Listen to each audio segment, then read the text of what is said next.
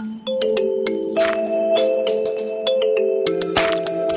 À bientôt 6h54, notre rendez-vous consacré à la littérature africaine. Bonjour Tirtankar Chanda. Bonjour Nathanaël Vitran. Tirtankar, vous avez choisi de nous parler ce matin de Mourambi, le livre des ossements, livre du Sénégalais Boubacar Boris Diop. C'est l'une des voix majeures de la littérature africaine contemporaine. Ce livre, il l'a écrit après avoir participé à la résidence d'écrivains Rwanda, écrire par devoir de mémoire pour comprendre les faits et les rouages du génocide, du génocide des, des Comment est-ce que ce roman est né, euh, Tirtankar? Boubacar Boris Diop a expliqué lors d'une conversation radiophonique que la trame de son livre lui avait été inspirée par les témoignages des rescapés du génocide rwandais. En 1998, soit quatre ans après les massacres, il participa avec neuf autres écrivains africains à une résidence d'écriture au Rwanda. Cette résidence était organisée par un collectif culturel qui s'inquiétait de voir la fiction africaine tarder à prendre en charge la tragédie humaine dans les collines rwandaises fut le théâtre entre avril et juillet 1994 avec quelques 800 000 à 1 million de morts.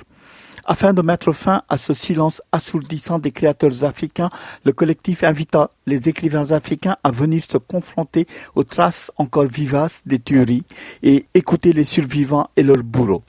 Les organisateurs espéraient que ces rencontres puissent servir de déclic à la création, permettant de perpétuer à travers la fiction toute l'ampleur et l'horreur de la tragédie rwandaise. Le déclic apparemment a eu lieu, Tirtankar euh, oui, et Boulami de Boubacar Boris Diop en est la preuve. Ce roman construit comme une enquête, au style volontairement dépouillé, est sans doute l'une des œuvres les plus puissantes et les plus abouties à émerger de cette résidence d'écriture. Celle-ci a donné lieu à une dizaine de livres, tous centrés d'une façon ou d'une autre sur la question de comment raconter la folie meurtrière. Les écrivains invités, parmi lesquels beaucoup ne connaissaient pas le Rwanda, furent marqués à tout jamais par les charniers, les ossements exposés et l'odeur persistante de la mort dans la ville, comme l'ont écrit. Insoutenable aussi fut le récit des tueries que leur firent les rescapés, révélant la barbarie au cœur des sociétés, ce que Hannah Arendt appelle la banalisation du mal.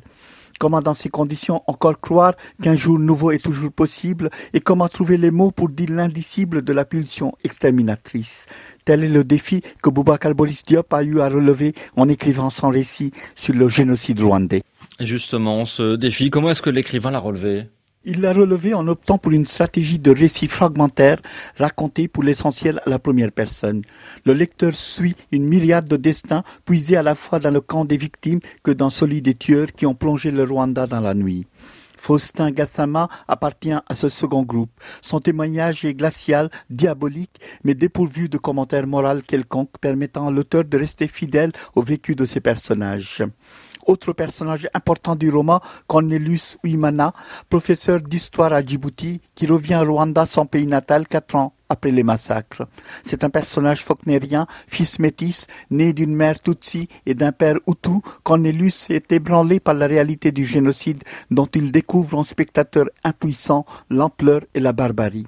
Le jeune homme est d'autant plus ébranlé par sa découverte que son retour coïncide avec des révélations terribles sur son père. La quête de la vérité sur les traces de ce père indigne, devenu le bourreau de Murambi, entraînera le fils au cœur des ténèbres rwandaises. Et ce roman tire car a aussi une dimension politique. C'est en effet un roman éminemment politique, car en arrière-plan, il est traversé par des interrogations sur les soubassements historiques et sociopolitiques du génocide. Par la voix de ses personnages, le romancier s'élève contre les clichés sur la guerre dite tribale entre Hutu et Tutsi. Les massacres du Rwanda ne datent pas de temps immémoriaux. Les premiers massacres ont commencé en 1959 et il n'y a jamais eu d'ethnie au Rwanda. Rien ne séparait les Toits, les Hutus et les Tutsis, alors qu'au Zaïre, il y a 225 langues, il n'y a jamais qu'une seule langue au Rwanda, un seul Dieu, a expliqué Boubacar Boris Diop lors d'une interview radiophonique à l'occasion de l'apparition de son livre. Politique encore, la métaphore des soldats français dans le roman installant un terrain de volleyball au-dessus des charniers de Murambi où périrent 40 000 Tutsis. Force est de reconnaître qu'il y a ici une économie de moyens, une lucidité, une efficacité digne d'un romancier au sommet de son art. À lire absolument.